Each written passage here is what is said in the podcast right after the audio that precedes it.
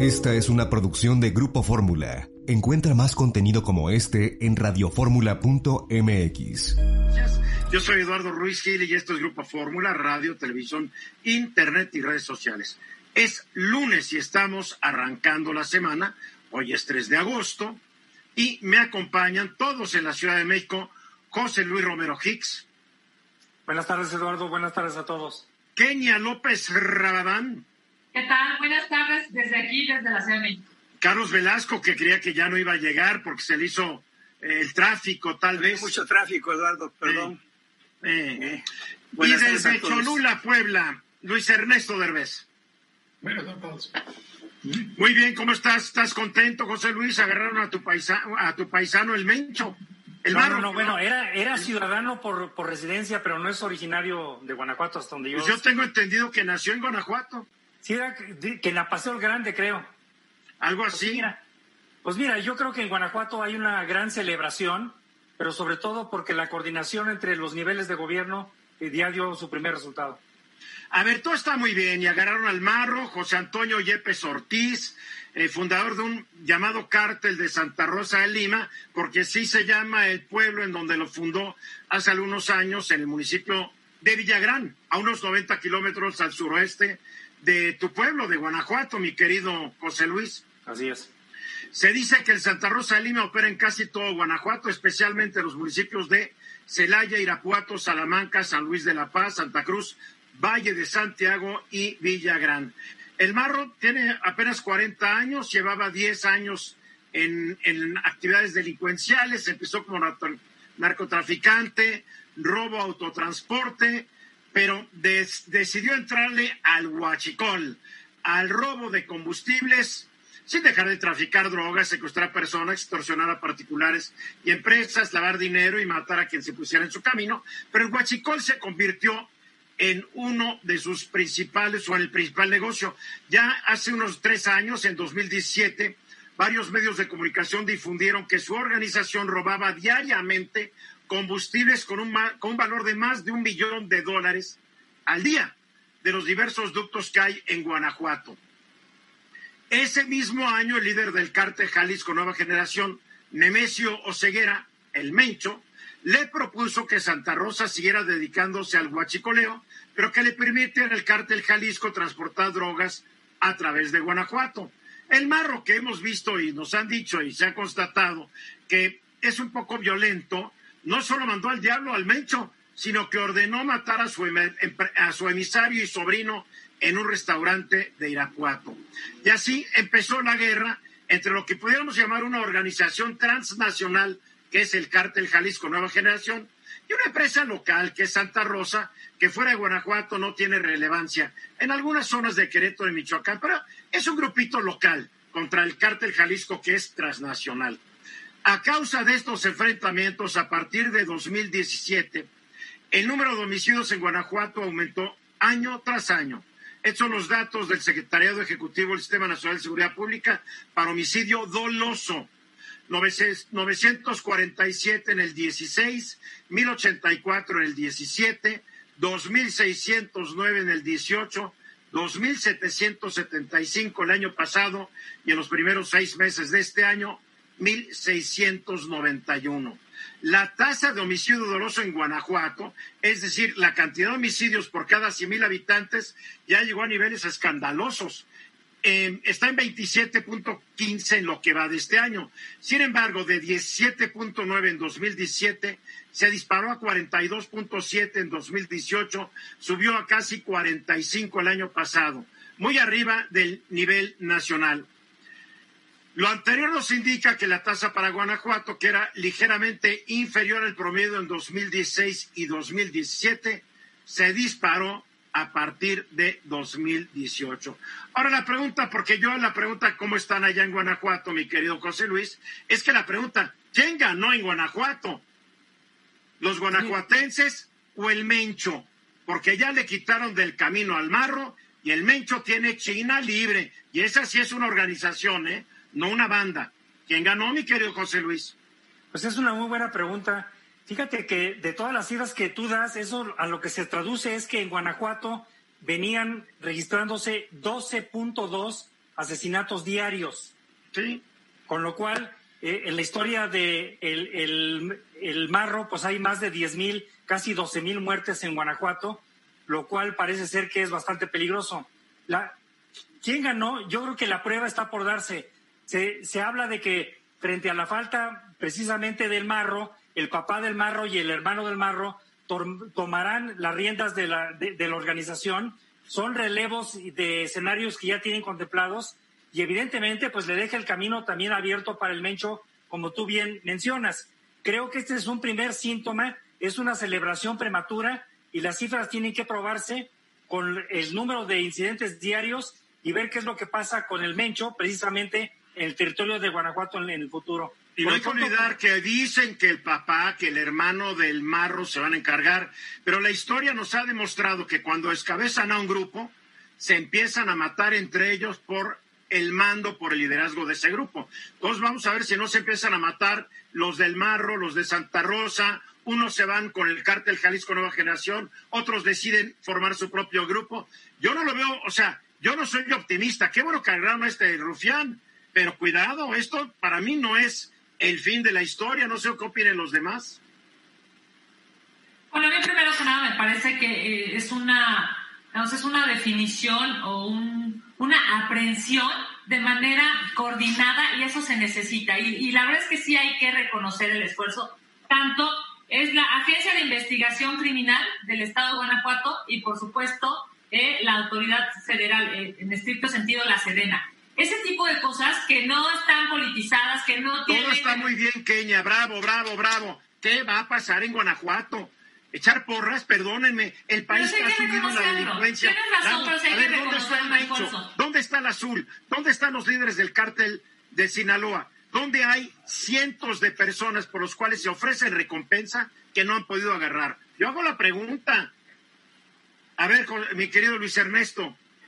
Yo, nada más quiero hacer un, punto aquí importante. Si verdaderamente parte de la razón por la cual se atrapa este individuo es el hecho de que la UIF logró controlar y congelar una serie de fondos y de esa manera quitarle poder económico, eso lo debemos aplaudir y lo debemos aplaudir por una razón, porque eso manda un mensaje de cómo tendrías que trabajar con el resto de las organizaciones.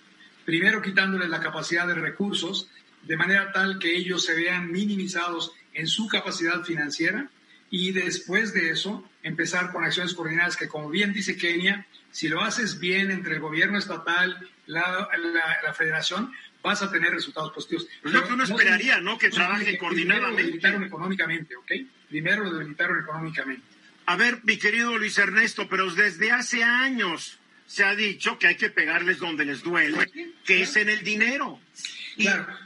Y, por más en, este, en este caso, Eduardo, se cumple. La delincuencia se ha apoderado de más territorio en el país. Sí, pero, pero en este caso se cumple. Si verdaderamente tienes una estrategia, si la planteas correctamente, ahora, tú puedes preguntarte, y es un poco tu pregunta ahí media perdida, ¿por qué muy específicamente a este grupo y no con otros grupos? Esa es, esa es una pregunta importante. Pero hoy lo que estamos viendo es estrategia de debilitamiento financiero, coordinación entre grupo estatal, grupo federal, da buenos resultados. Pero eso ya lo sabemos, siempre lo hemos sabido. pero no, a mí, lo que, me, a mí lo que me preocupa es todos los que no han agarrado. El marro era célebre, pero no era tan importante. Sí tenían salsa, en salsa de picante a, Guanajuato, pero no era un cártel de nivel nacional. Era un grupito que ahí daba lata y estaban matando entre ellos. Pero ¿qué pasa con los grandes cárteles? Ahí están. Cártel Jalisco Nueva Generación absorbió a los Zetas aparentemente. Sinaloa por ahí sigue. El Golfo por ahí sigue. Entonces tenemos todavía tres grandes cárteles que siguen operando y sus líderes ahí están. Eso es lo que me preocupa. Si la solución es el dinero, pues ¿dónde está el dinero? Nos dijeron que tenía 1.500 millones de dólares el Chapo. ¿Dónde quedó la lana? Claro, pero, pero aceptemos por lo menos que es parte de una estrategia que puede ser positiva, Eduardo. Lo acepto, pero no me satisface. No, no te, claro, falta mucho, de acuerdo, pero... Pero, esa es la ruta, esa es la ruta, claro. Ok, y se nos olvida todas las bandas de secuestradores que hay allá afuera.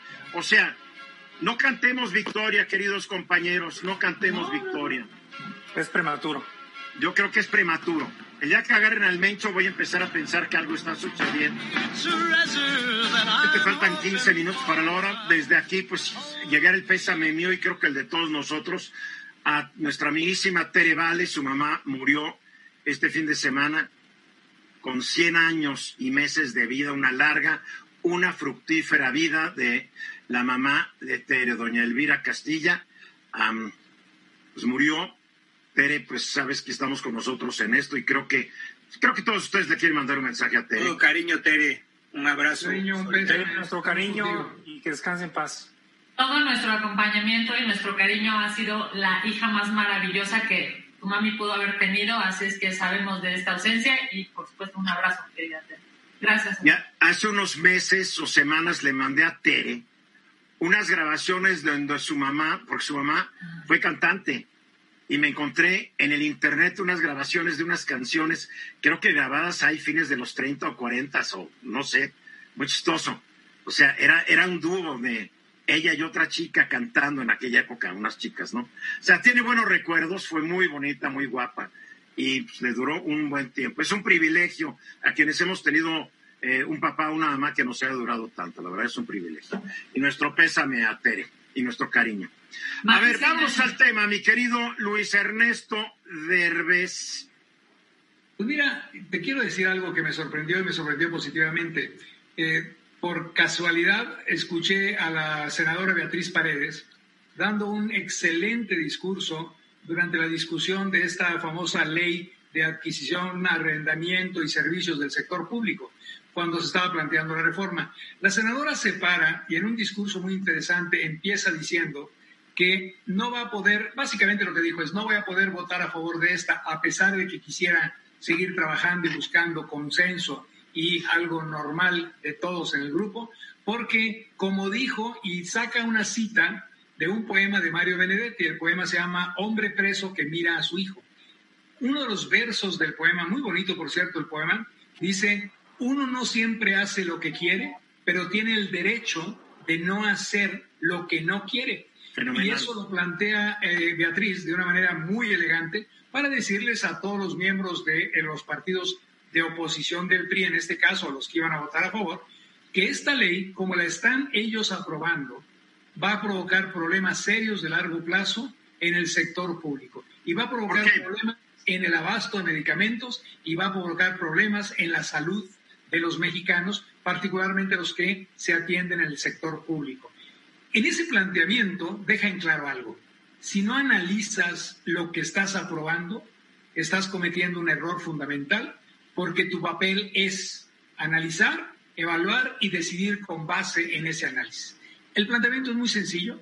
Si tú apruebas esta reforma, y desafortunadamente ya fue aprobada la reforma, primero vas a tener una ley en la cual sobre la base de que se está autorizando al sector público a comprar en el exterior medicamentos, estás tú cambiando las reglas del juego. Pero en efecto lo que estás haciendo es empeorándolas. Uno, porque le quitas a la COFEPRIS, que es, como todos sabemos, la comisión que se encarga de verificar que las medicinas tengan las cualidades que se requieren para que sean medicinas válidas, positivas en el servicio público, ya no puede intervenir. Ahora puedes comprar las medicinas en cualquier lado, las traes y no necesitan pasar por la verificación. Pero imaginaría que tienen que ser medicinas aprobadas por alguna autoridad sanitaria reconocida a nivel mundial. Es el tema que la gente no entiende. El presidente llegó y dijo, la ONU me va a... Pero la ONU y la carabina de Ambrosio, en este caso, es lo mismo. Por, por lo tanto, lo que está ocurriendo es, en realidad ahora el gobierno, el sector público, puede adquirir medicinas en cualquier país del mundo India es un país, puede ser Bangladesh, puede ser cualquier país del mundo, traerlas a México sin que haya verificación de su calidad. Qué terrible, se, las, se las trae de un país con verificación, ni hablar, pero no es ese el punto. Segundo punto importante, ya no hacen licitación y por lo tanto nadie puede verificar si los precios son los correctos o incorrectos. Esto va a incrementar la posibilidad de corrupción en el sector público. Tercero, vas a crear una estructura monopólica para la distribución y lo estás haciendo sin tener la estructura sobre la base de que lo que quieres es que no sean los oligopolios que hoy existen los que sigan manteniendo la distribución. Y todo ello sobre una base. La base de que el presidente de la República dijo, esta industria farmacéutica mexicana usó corrupción, se dedicó a la corrupción, es la manera como se ha enriquecido y yo no lo voy a permitir. Y sobre pues que pruebe la corrupción, ¿qué esperan hacer sus denuncias? Digo. Y el gran problema que tenemos es, hoy vas a dejar desempleados a casi 300 mil trabajadores en caso de que se colapse la industria farmacéutica nacional, vas a tener el riesgo de que entren medicinas sin verificación de COVEPRIS y vas a tener la posibilidad de que a través de este monopolio se generalice también la corrupción de otra manera. Es decir, negativo, negativo, negativo. Que Beatriz Paredes se haya parado y haya dicho de tan claramente no puedo aceptar por estas razones algo que va a echar a perder el sector público de salud, me parece a mí no solo loable, sino importante de focalizar en lo que está pasando en este momento en el sector médico de México. José Luis, ah, José Luis, sí. Fíjate que destacar que en el discurso de Beatriz Paredes hay algo muy importante. En la opinión pública se nos había dado a entender que en los textos quedaría claro que sí se podrían hacer licitaciones y ella aclara que no se pueden, que no quedan obligados a hacer las licitaciones, como lo, acaba de subrayar Luis Ernesto. Y segundo, que también me, me parece muy importante, es que se va a generar más estructura burocrática al interior del gobierno para establecer una institución de gobierno, una nueva paraestatal o desconcentrada, no lo sabemos, precisamente para monopolizar este tipo de, decisiones. La propia senadora Beatriz Paredes ya había denunciado en su momento la mala práctica de concentrar en una sola dependencia del Poder Ejecutivo la decisión y la operación de las compras. Carlos. Sí, aquí eh, la Organización Mundial de la Salud, según el presidente, es la que va a supervisar la compra-venta de medicamentos en, este caso. Que no es chamba del OMS, no es mandato ni no es parte del mandato ni del, del propósito de la Organización Mundial de la Salud. La Organización Mundial de la Salud es una entidad que no es normativa, es coadyuvante en los esfuerzos y da lineamientos que no son obligatorios de cumplir. Aquí nos, siempre nos vienen con el petate del muerto, que la OMS, que la ONU, que esto y que aquello cuando no es la función de estas organizaciones. Kenia. Nada más rapidísimo. A ver, yo veo dos problemas brutales y se dijeron en el Pleno y se argumentaron y simple y sencillamente Morena no escuchó. Dos temas. Primero, que es terrible esto que dicen. O sea, el argumento de ellos es que un organismo internacional, ¿no? Este va a, digamos, a purificar y por eso ya no tendrá que ser la COFEPRIS la, la que pueda definir que se pueda meter a un mexicano a la boca o inyectar o, o en fin, untar. Eso es lo primero. Lo segundo es la destrucción de la industria farmacéutica mexicana. Ese es el tema de fondo. En medio de una pandemia donde la gente no tiene dinero, donde estamos viendo cómo eh, eh, hay una discusión de entre 10, 12 o hasta 14 millones de mexicanos que van a pasar a la pobreza, que Morena no entienda que va a haber una destrucción de las familias que dependen de esa industria en México, es increíble. Y ¿sabe? con esto concluyo. ¿Sabe por qué? Porque solamente lo va a decidir López Obrador a qué se le compra y a qué no. Así de elemental, directo, me preocupa, sin licitaciones. Ahí, me preocupa porque la historia de México demuestra que las empresas paraestatales o propiedad del gobierno son un verdadero desastre. Son, los, son las empresas del gobierno las que nos llevaron al desastre de 1982. Empezaron a pedir, pedir, pedir, que causaron el problema de la deuda externa. Fueron las paraestatales. ¿Por qué? Porque se convierten en botín de una bola de funcionarios que lo que menos les interesa es que sea negocio del país, les interesa que sea negocio para ellos. Va a estar repleta de corrupción esa empresa, si no, acuérdense de mí, porque el presidente no puede garantizar que la gente que él coloque ahí tengan su nivel de honestidad. Esto en el extranjero, ¿eh? Puedo estar de acuerdo que se portaron muy mal las empresas farmacéuticas, que hubo corrupción, que abusaron, pero para eso está la ley, para eso el presidente debería presentar las pruebas correspondientes. Porque yo ya estoy hasta la madre de que el presidente se la viva diciendo corrupción aquí, corrupción aquí, corrupción allá, y al único corrupto que han pescado lo están tratando como princesita virgen. Como el señor Lozoya. Esto es ridículo. Sí, me querido Luis Ernesto. Pero yo también quisiera decir algo más, porque si no, este es un poco lo que está ocurriendo en México. La crítica hay que hacerla, pero también hay que decir algo.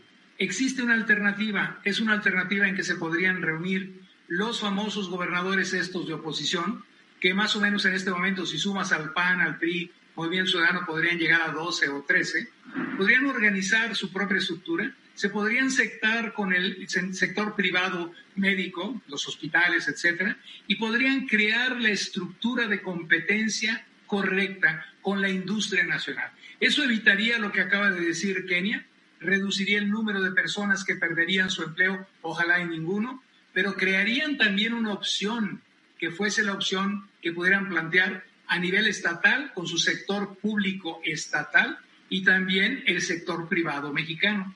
Y estas cosas nadie las quiere discutir. Nos la pasamos agrediéndonos, diciéndonos de cosas y no ofreciendo alternativas. Hay que ofrecer alternativas. Pues ah, para eso, para eso están los senadores y los diputados de la oposición. Se dio el debate, hubo reservas, se les explicó. Las, pero lleven las alternativas. no, es, no es, el debate, Kenia, perdón, no, es el debate. es, es, la ejecución. A ver, es que haya ejecutivos que lo hagan. Luis Ernesto, discúlpame, lo que estás planteando es crear un Estado dentro de un Estado. No, para nada. ¿Cómo no? ¿Cómo no? Discúlpame. Alternativa están saltando, están saltando a, la autoridad. Una alternativa. No, para nada. Regreso a ver, Kenia, educación a distancia. Hoy en la conferencia de la mañana el presidente estuvo acompañado por los directivos más importantes de las estaciones de televisión y de que ahora pues va a ser a distancia, porque no hay ninguna garantía que se pueda regresar a clases, Kenia.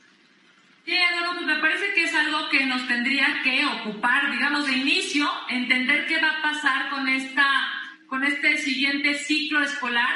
Ha dicho el Ejecutivo Federal que el nuevo ciclo escolar comenzará el 24 de agosto. Digamos, ese es un dato o una certeza. De lo que no se tiene certeza es de cuándo se va a regresar de manera presencial, ¿no? Digamos, habremos de empezar a hacerlo esto por etapas. Llama la atención y me parece que es un punto eh, que vale la pena tener claro, es que pues, tanto Televisa, TV Azteca, Imagen y Multimedia, varias eh, eh, áreas, digamos, de comunicación han firmado un convenio y este convenio va a permitir a la gente tener la posibilidad de informarse sobre los programas educativos a través de ciertos canales. Y yo aquí quiero hacer primero que nada una reflexión, y es, hemos pasado de eh, las clases online, ¿no? En línea, que tienen, digamos, la carga del el ciudadano o del alumno para tener internet y tener un dispositivo electrónico, ¿no? Eh, y eso achica, digamos, reduce. Yo platicaba con un eh, profesor universitario y me decía, es que ni siquiera los alumnos en la universidad tienen la posibilidad todos de tener acceso, todos, ¿eh? sí, se sabe, no hay, no, hay una, no hay una distribución universal del Internet.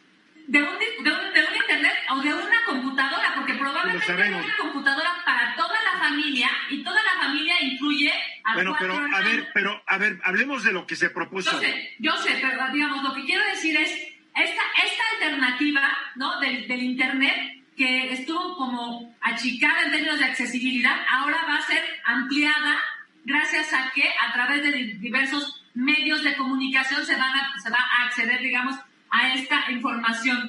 Hay eh, claramente una, digamos, una posibilidad mucho más real de acceder al sistema educativo, al sistema escolarizado en términos, eh, así, no presenciales. Yo quisiera, digamos, llamar la atención, primero porque me parece que el secretario de Educación lo hizo bien, ¿no? Este, pocas veces, digamos, eh, creo que eh, hay eh, posibilidades de, echarle flores a, este gobierno, cuando menos desde mi posición.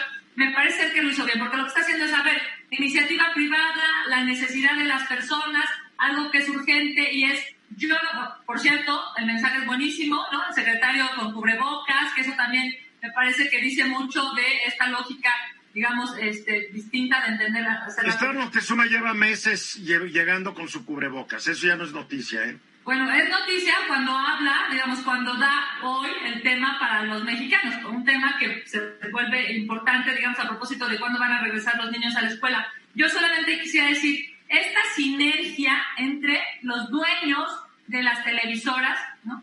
o los dueños de los medios de comunicación y el gobierno demuestra claramente una cosa, el gobierno no puede solo. se necesita que haya una conjunción de la sociedad civil, digamos, de la sociedad eh, llámese empleadores, dueños de comunicación y autoridades para poder crear bienes generalizados, bien común, bienes públicos. Y el mejor ejemplo de eso es esta posibilidad de acceder a, digamos, a información eh, a través de distintos medios de comunicación, cosa que no ha sucedido, digamos, en, todo, en todos estos eh, cinco meses desde la pandemia. Pasamos marzo, abril, mayo, junio, julio y ya estamos en agosto y claro que hay millones de mexicanos que no han tenido la posibilidad de acceder, digamos, a una educación pública. A mí lo que me preocupa un poco es que educar no se trata nada más de tener la señal de televisión. Se necesitan los contenidos. Hoy se habla de que los contenidos los va a desarrollar, creo, el Canal 22 o no sé quién. Pues ellos no saben de esto. Canal desarrollar, 11. desarrollar contenidos, Kenia. informaron será Canal 11 y la ¿Y qué, y qué saben de esto los de Canal 11? Digo, nunca han tenido el rating. La pregunta es que desarrollar, y no me dejará mentir quien está metido en el campo educativo, que Luis Ernesto Herbes, desarrollar los contenidos, número uno. Número dos, capacitar a los maestros para que den clase a distancia. Número tres, ¿quién se va a encargar en la casa de los niños y de los adolescentes de supervisar que estén tomando clases? No estoy criticando, estoy señalando, porque a mí no me gustan los triunfalismos. Hay que ver las cosas como son. Luis Ernesto, Yo sí voy a criticar con todo gusto. Si hay algo en que está fallando la administración pública en general, es en su improvisación en el sector salud y en el sector educación. ahí están los, ahí están Lo los que vimos resultados. hoy fue exactamente una repetición de la improvisación en el sector salud, pero ubicada en el sector educación. Bien dice Kenia, tuvieron seis meses. No se les ocurrió, sino hasta el día de hoy. No tienen contenidos, no tienen plataforma. Todo lo que tienen es un medio de comunicación. Y esta relación entre los cuatro grandes, que son los cuatro grandes oligopolistas, que están llegando desde el punto de vista nacional a apoyar al gobierno, ya lo habían hecho cuando asistieron a la cena de Trump. Es decir, ese es el mismo grupo de personas que ha seguido respaldando porque finalmente lo importante no es el proceso educativo. Si en verdad las cuatro cadenas televisoras estuvieran interesadas en esto, tendrían que poner un programa conjunto con el gobierno de generación de contenidos, Claro. de plataformas, de acceso a Internet para toda la gente que va a estar recibiendo mensajes, porque estamos regresando a teleeducación. Eso ya se trabajó en los 70 del siglo pasado y fracasó. Y fracasó a pesar de que se pensaba en salones de clase con televisión. Hoy es La famosa telesecundaria, no hay ¿te salón de acuerdas? Y por lo tanto, lo que tenemos que pensar es cómo creamos una estructura que le permita al estudiante verdaderamente poder tener interacción con el profesor en su clase y con el resto de los estudiantes. Carlos, Aquí es muy importante señalar que el problema no estriba en la en el, en el nuevo eh, sistema para educar a distancia. ¿sí?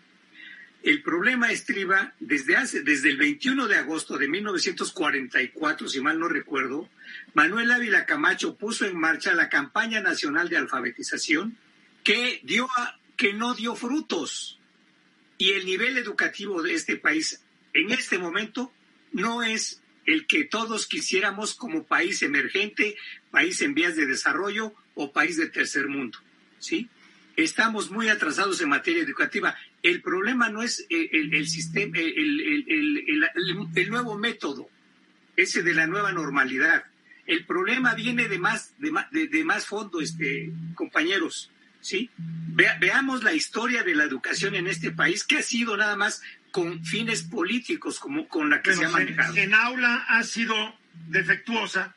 Ahora hay que pensar cómo va a ser a distancia. Yo por eso digo, contenidos, capacitación de los maestros, capacitación de los tutores o padres de los niños. Si no, va a ser un fracaso.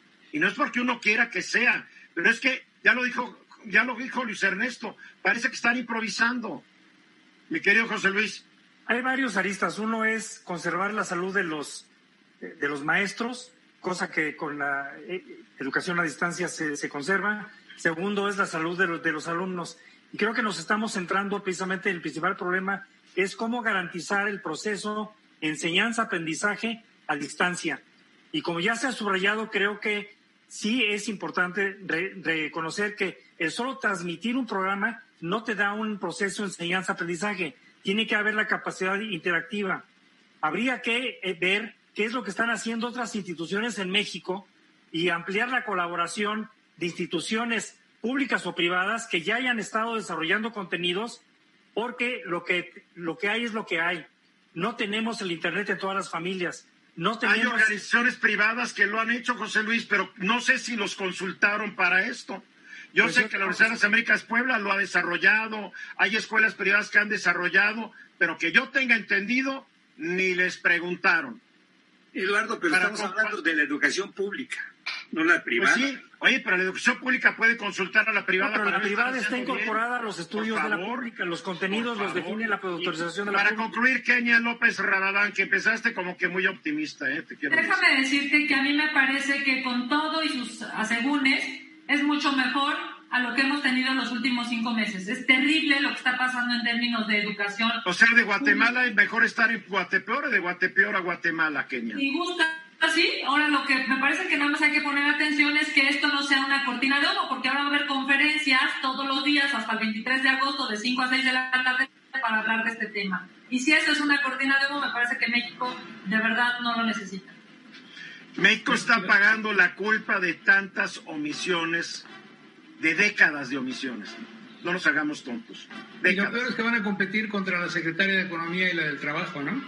Es más, es más, gobiernos de derecha hasta trataron de mutilar la historia. Bueno, ya nos vamos a los mensajes. Gracias a todos. Anuncios y regresamos. Yo me despido. Hasta luego. Gracias, José. Gracias. Regreso 15 después de la hora. Se han hecho estudios que demuestran que los países que más van a sufrir los efectos económicos generados por la pandemia. Bueno, son los países que no supieron manejar la pandemia, número uno. Son los países que ya traían problemas económicos, número dos. Y son los países que dependen en gran medida de las divisas que les genera el turismo, número tres. Dice, hay México, ups, España, Italia, todos estos países van a tener un año terrible porque el turismo se ha ido al agujero, mi querido José Luis. Fíjate que el turismo, eh, hay que recordar, y creo que vale la pena la perspectiva histórica, es una de esas actividades eh, que son de las más nuevas en la historia de la humanidad. Eh, a diferencia de otros sectores como la minería o la construcción o las manufacturas, el turismo se inventó prácticamente en el siglo XX. Esto, bueno, no quiere decir que los viajes de placer no existieran desde hace siglos, pero no como una industria. La movilidad, la movilidad de las personas para fines de esparcimiento es un fenómeno del siglo XX. Que más que nada después de la década de los 50, cuando aparecen los jets, porque la, antes la industria aérea era para millonarios. Exactamente. Entonces, bueno, el turismo es una de esas actividades que ya hoy en día, en el siglo XXI, es de las que más ingresos dejan a varios países y que constituyen una derrama económica muy importante, tanto en el caso mexicano en moneda nacional como extranjera, y que resulta vital para la competitividad y para el desarrollo económico. Fíjate que en México este, el, turismo, y hay que reconocerle al INEGI que ya desde hace varios años tenemos una, un indicador que se llama la encuesta satélite de turismo. Lo hay para otros sectores también, pero incluido el turismo. Y el turismo en México, solo el turismo, ya representa casi el 9% del Producto Interno Bruto, pero si le sumamos también la industria de los viajes, entonces ya el peso crece del 8.7% hasta el 15.5% de acuerdo al Consejo Mundial del Turismo y de los Viajes. o sea que una caída nos golpearía al 15.5% del PIB.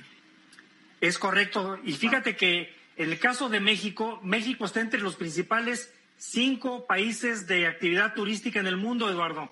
Y de los cinco países o de los 15 países más importantes del mundo, el peso relativo del turismo y de los viajes en México tiene más peso que en otros países. Por ejemplo, yo mencionaba, en México pesa 15,5%, en España pesa 14.3%, en Italia pesa, pesa 3%, y en otros países donde también son destinos importantes, el peso es menor. Por ejemplo, el caso de Canadá en América del Norte, el peso del turismo y de los viajes es del 6.3%, en Rusia del 5% y en Corea del Sur del 4.2%. Y según tus datos, en Francia es el 8,5% y Francia es el principal destino turístico del mundo, lo cual te indica que es una economía mucho más diversificada que la nuestra.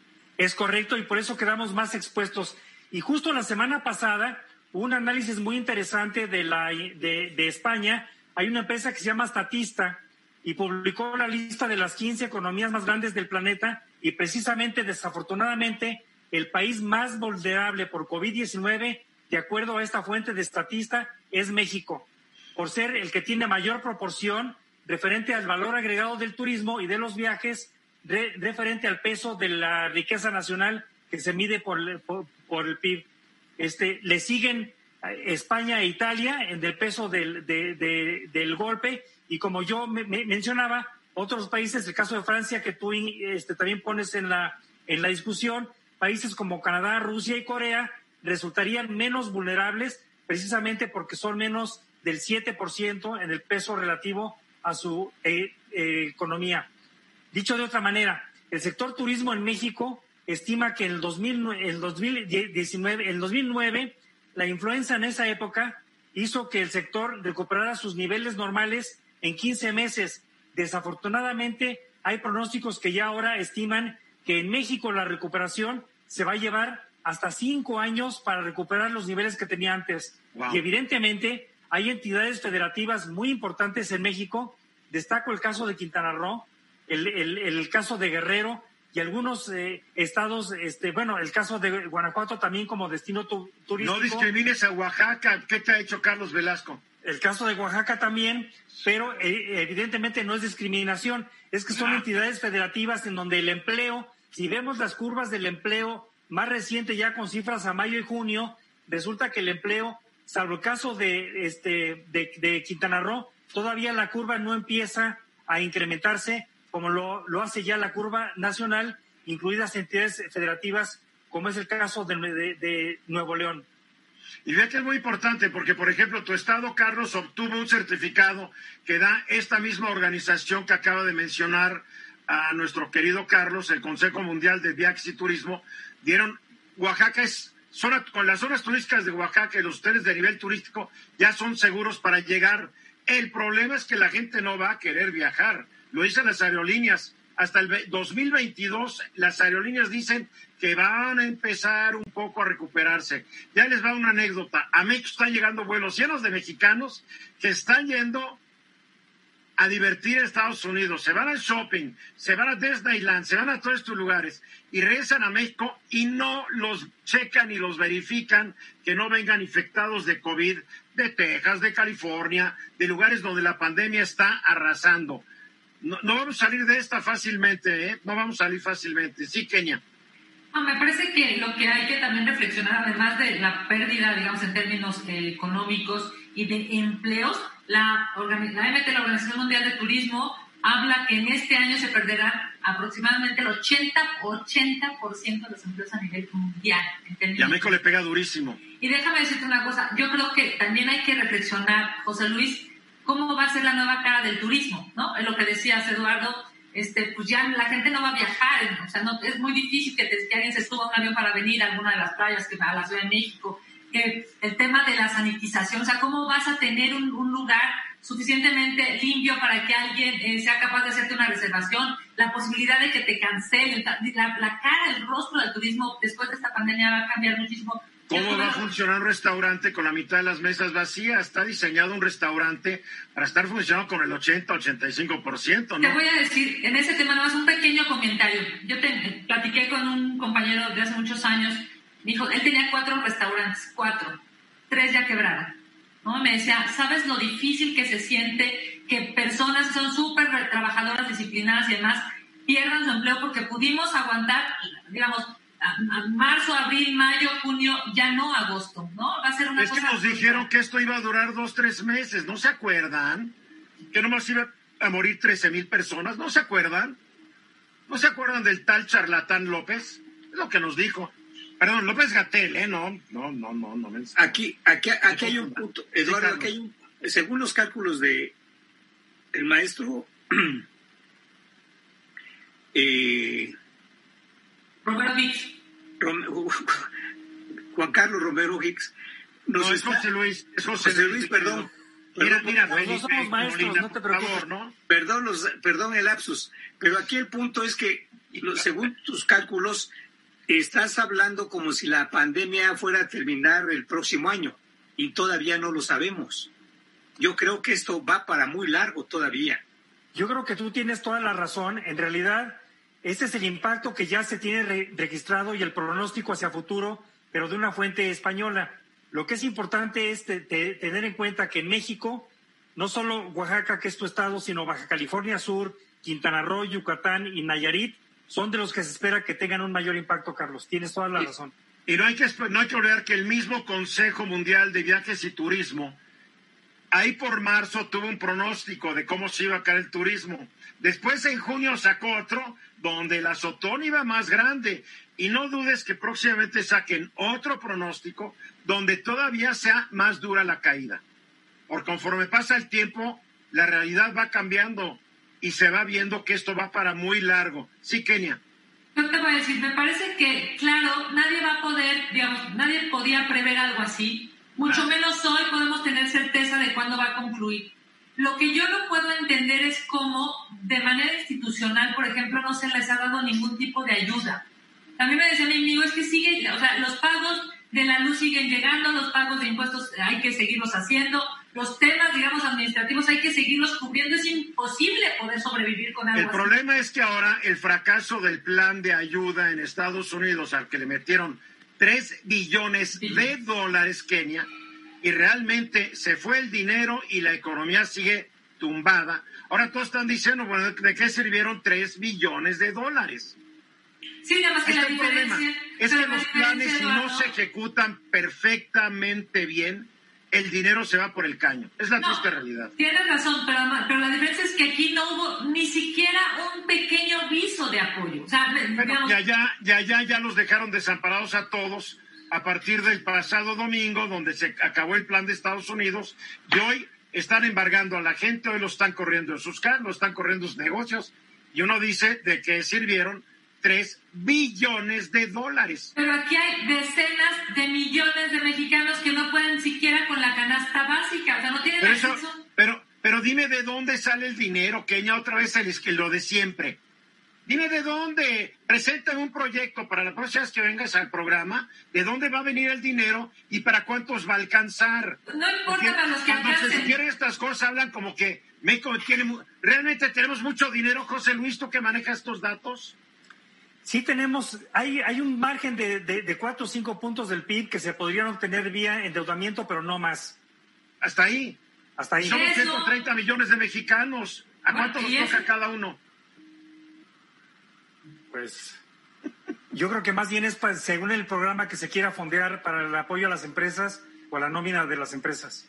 Pero hay muy poco dinero, hay que, hay que ser realistas. Y el que hay lo gasta porque no pagamos impuestos, nadie paga impuestos en este país. Durante 12 años del PAN no hicieron nada para cambiarlo. Cuando regresó el PRI no hicieron nada, Kenia. Y el poco que hay se malgasta. Eso es cuestión de enfoques. Es, cuestión de primer mundo no, y es no cuestión de enfoques. Hay gente que, que, está gastando bien. Que piensa que vale la pena una refinería. Ustedes de la oposición, obviamente, lo único que hacen es decir que se gasta mal. Y cuando fueron gobierno, también se lo gastaron mal. Que no se entiende. Yo, yo me acuerdo de la enciclomedia, ¿eh? Me acuerdo muy bien. Para concluir, José Luis. Fíjate que el 2020 va a ser recordado como la peor pesadilla vivida del sector turismo y por lo pronto pues vamos a esperar a estar vacunados para poder nuevamente viajar. Y ya, y ahora ya lo de las vacunas ya están diciendo que quién sabe, ¿eh? cuidado. Vamos a los mensajes, continuamos. Estamos de regreso, pues el gobernador gringo de Baja California, y yo sostengo que es gringo, porque el otro día entró por tierra a Estados Unidos y los mexicanos no podemos entrar por tierra a Estados Unidos a menos de que seamos ciudadanos estadounidenses o residentes en Estados Unidos. Él fue ciudadano, no creo que haya renunciado, porque a un ciudadano que renuncia no le dan la residencia. Así de fácil. Entonces, el gringo que gobierna Baja California, Mr. Jamie Bonilla, ha cometido una tras otra. Y ahora, con la fracción de Morena en la Cámara local, hace una estupidez como la que hizo cuando la mayoría era del PAN, que quiso extender su mandato a cinco años. Platícanos esta nueva aventura de Jimmy Bonilla, mi querido Carlos. Fíjate que el caso Bonilla yo creo que ya está para Bonilla, el diván. Bonilla, por favor. Ya está para el diván porque es una tras otra, una tras otra. Eh, y primero déjame decirte que Jaime Bonilla, como dices, Jimmy, Jimmy. tiene más, tiene más eh, trayectoria política en Estados Unidos, claro. porque es republicano desde el 2000, que en México, porque perteneció al PT a partir del 2012 como diputado plurinominal.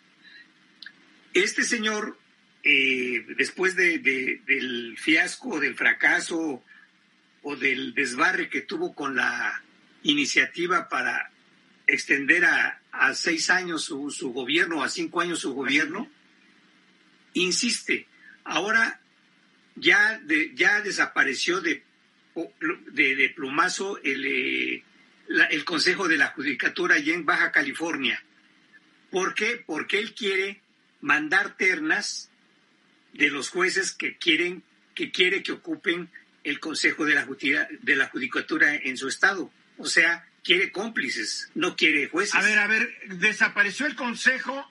Lo que yo te entiendo es que desapareció el Consejo y la misma ley le autoriza a él a, a nombrar a los, a, los, a los integrantes del Tribunal Superior de Justicia del Estado. Así es, así es. Por eso te digo que quiere cómplices o quiere socios porque no quiere eh, realmente eh, magistrados. Ese es, el, ese es el grave problema. O sea, la, la, la, independencia de poderes en dónde queda a nivel estatal. Y, y, no y queda. es un caso para el diván porque pues, quien no se somete a, su, a, su, a sus caprichos las, a, la, eh, son amenazados de una u otra forma, como sucedió con la alcaldesa de Tecate, la también morenista Zulema, Zulema Adams, por denunciar que no estaba de acuerdo con todas, con todos los, eh, eh, con todas las modificaciones que ha implementado o quiere implementar Jaime Bonilla. El, el asunto, el asunto, eh, pues, con la mentalidad que tiene el señor Jaime, o Jimmy Bonella, este, pues no, nos, nos recuerda eh, o no nos vaya a salir con esa mentalidad que quiera eh, eh, integrar a la Baja a California o a la Baja California que gobierna con California de Estados Unidos. Pues no te sorprenda, no te sorprenda, es gringo. José Luis. Sí, por eso te digo, ese, ese, es el grave problema que, que, que, está, que está latente ahí, porque es, son eh, locuras las que está. Eh, Pero no puede, no puede. Un gobernador no tiene atribuciones de hacer tratados internacionales en México, a menos que sea un traidor a la patria, lo cual no lo dudaré yo ni medio segundo. José bueno, Luis. Fíjate que siempre que sucede este tipo de cuestiones de dictaduras constitucionales de las entidades federativas, es cuando resurgen los sentimientos del centralismo unitario versus la República Federada. Y es una pena porque este mal ejemplo que está haciendo hoy Baja California puede eh, precisamente alimentar los sentimientos centralistas en México de decir no se puede confiar con los gobiernos de las entidades federativas, no reconocen la división de poderes, de pesos y contrapesos en su constitución local y en, y en consecuencia, cada vez que nos asomamos al artículo 73 constitucional es para quitarle más facultades a las entidades federativas y llevarlas más al gobierno central, que combinado con el 115 han dejado ya al día de hoy a los gobiernos estatales con muy pocas facultades, porque o todo es federal o todo es municipal. ¿Tú crees que el señor Vanilla está actuando por instrucciones del gobierno federal? Yo creo que no, pero creo que precisamente al sentirse como parte del, del partido dominante que es Morena, precisamente este sentimiento de que lo que, lo que, lo que diseña el Ejecutivo Estatal es, es válido, puesto que es un reflejo de lo que sucede quizá a nivel federal. Kenia.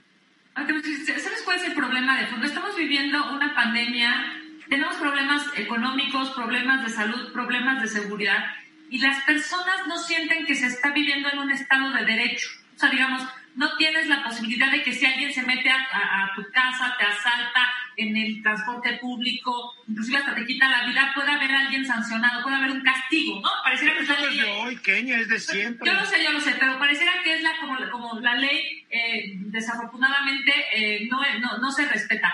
Sumado a eso, el poder se trifurca, o sea, el poder es uno y se divide en tres, el poder ejecutivo, en el poder legislativo y en el poder judicial. Y está hecho así para que haya pesos y contrapesos. Y esta decisión de alguien tan irresponsable y tan autoritario de hacer eso y además me parece que son una vergüenza los legisladores de Morena en el estado de Baja California. O sea, de verdad deberían de, este, de denunciarlos por traidores a la patria desde su estado.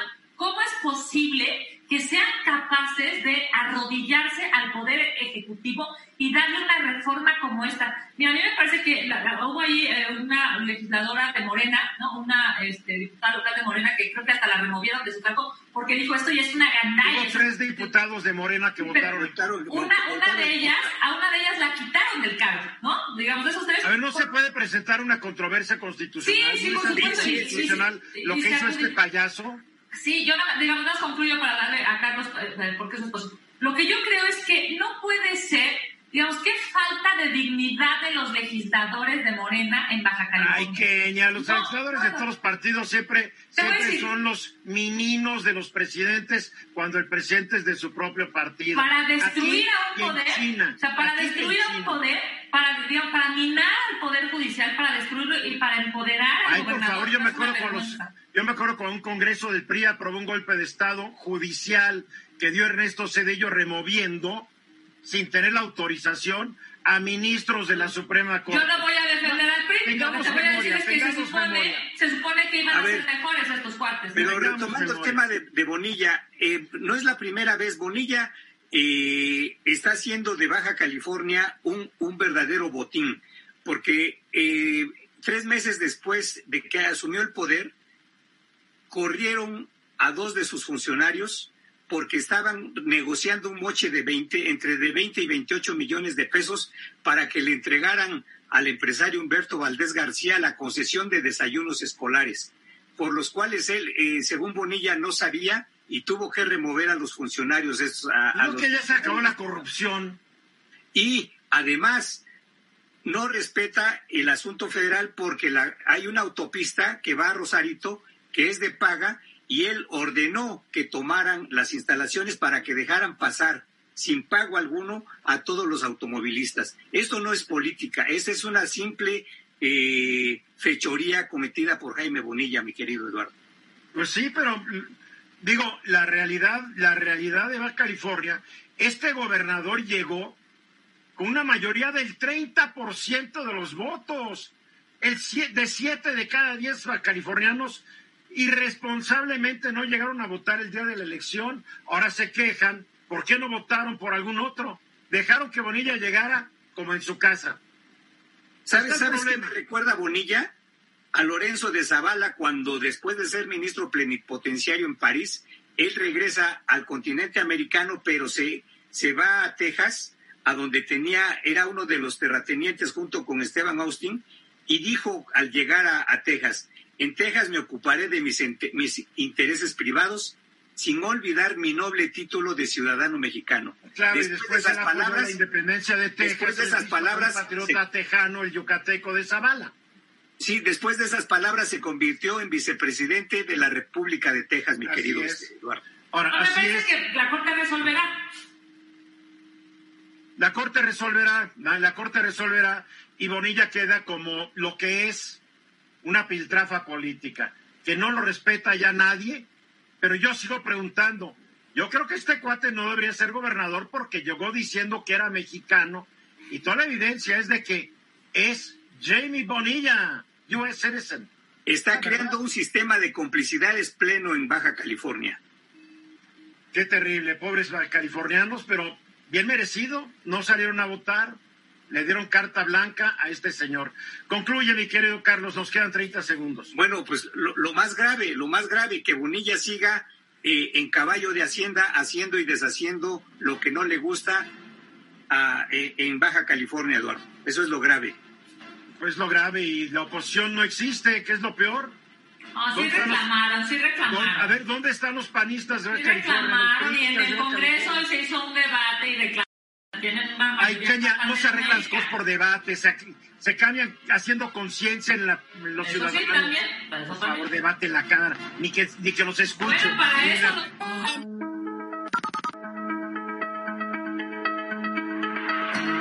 It's paradise to be near you like this. de regreso, faltan 15 minutos para la hora, pues eh, yo siempre he dicho que, caray, ahí tenemos una cierta genética política, la corrupción se hereda de sistemas políticos. Eh, el, último escándalo en España es el rey emérito, Juan Carlos I, que nunca entendí por qué es Juan Carlos I, porque es el único que ha habido. Punto. Es Juan Carlos, pero él decidió poner primero, esperando que va a haber muchos después de él. Después de este escándalo, quién sabe. El hecho es de que se filtró que el señor, cuando era rey, recibió un regalito de 100 millones de dólares del rey de Arabia Saudita. Entonces le manda una carta a su hijo, Majestad, querido Felipe, pues eh, unas cosas que han salido de mi vida privada. Él no tenía vida privada, era el rey de España. Entonces anuncia que como él quiere y siempre ha querido lo mejor para España y para la corona, se va a trasladar fuera de España, se va de España el rey y qué escándalo, caray, no es el primero. Este rey ha estado inmiscuido en escándalos de vida emocional, eh, de no sé cuántas parejas ha tenido y la pobre reina ahí con su cara de, de sufrimiento, negocios. No les quiero recordar que no es el único. Aparentemente miembros de la familia real británica. También ha recibido regalitos de los monarcas de los países árabes, no solamente de los países de Arabia, país Arabia Saudita, sino de otros países. Se dice que cuando el príncipe Andrés ha viajado, se pues, han regalado 100 presentes diferentes los reyes de Bahrein, Arabia Saudita y Kuwait. Si no se acuerda el rey, el señor príncipe Andrew es el que es muy amigo, o era muy amigo, después negó que era muy amigo, de Jeffrey Epstein, el multimillonario neoyorquino que se colgó en su celda después de ser apresado, acusado de pederasta. No, no, no, te digo, qué escándalo, mi querido José Luis. Fíjate que evidentemente esto es, esto es, es un escándalo y sobre todo creo que es importante recordarle a la audiencia que en un país como España hay una división entre lo que es el jefe del Estado y el jefe de gobierno. El jefe del Estado español es en este momento el rey y el jefe de gobierno es el presidente, mientras que en otros sistemas es el primer ministro, pero en España es, es el presidente español. Y esto es muy importante porque en el caso de la vida moderna de España, eh, la transición del franquismo a lo que hoy vive España, evidentemente que en su momento el entonces rey Juan Carlos sí también jugó un papel muy importante como jefe de Estado para que todas las fuerzas políticas pudieran transitar hacia una nueva normalidad democrática de la cual hoy goza España con mayor o menor estabilidad que comparada con otros países, pero que bueno, afortunadamente no todo el rey Juan Carlos se recordará como negativo. Pero ¿qué pasa? ¿Qué le pasó? ¿Qué le pasó a Juan Carlos? ¿Por qué se nos pues dicen que el poder absoluto corrompe de manera absoluta? sí, no es que lo que hizo lo hizo en los 70, hace 40 años y, se le da su, su, mérito. Pero la vida de un ser humano es la suma total de sus obras. Y sus últimas obras han dejado mucho que desear, mi querido José Luis. Sin duda, no hay réplica para eso. Kenia.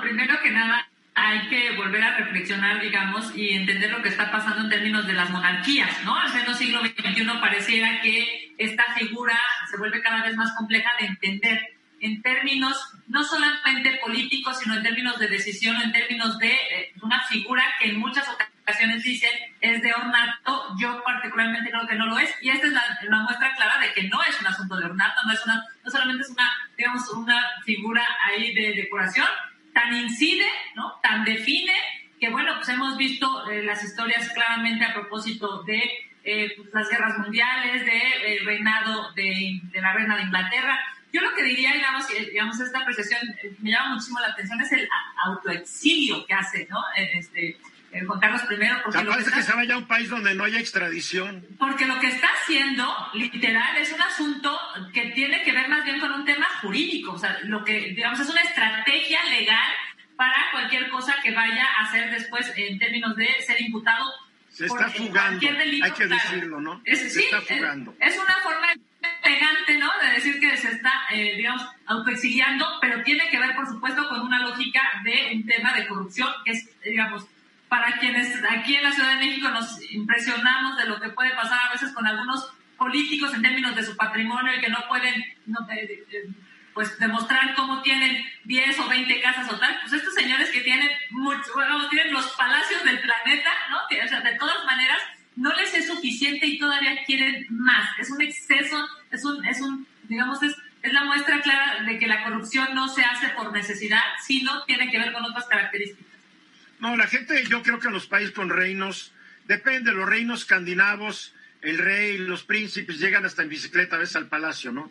Sí, bueno, hay 44 ah, monarquías, pues hay de la, todas. La familia, la familia real de Inglaterra es otro escándalo, la riqueza de estos es impresionante. A ver, Carlos.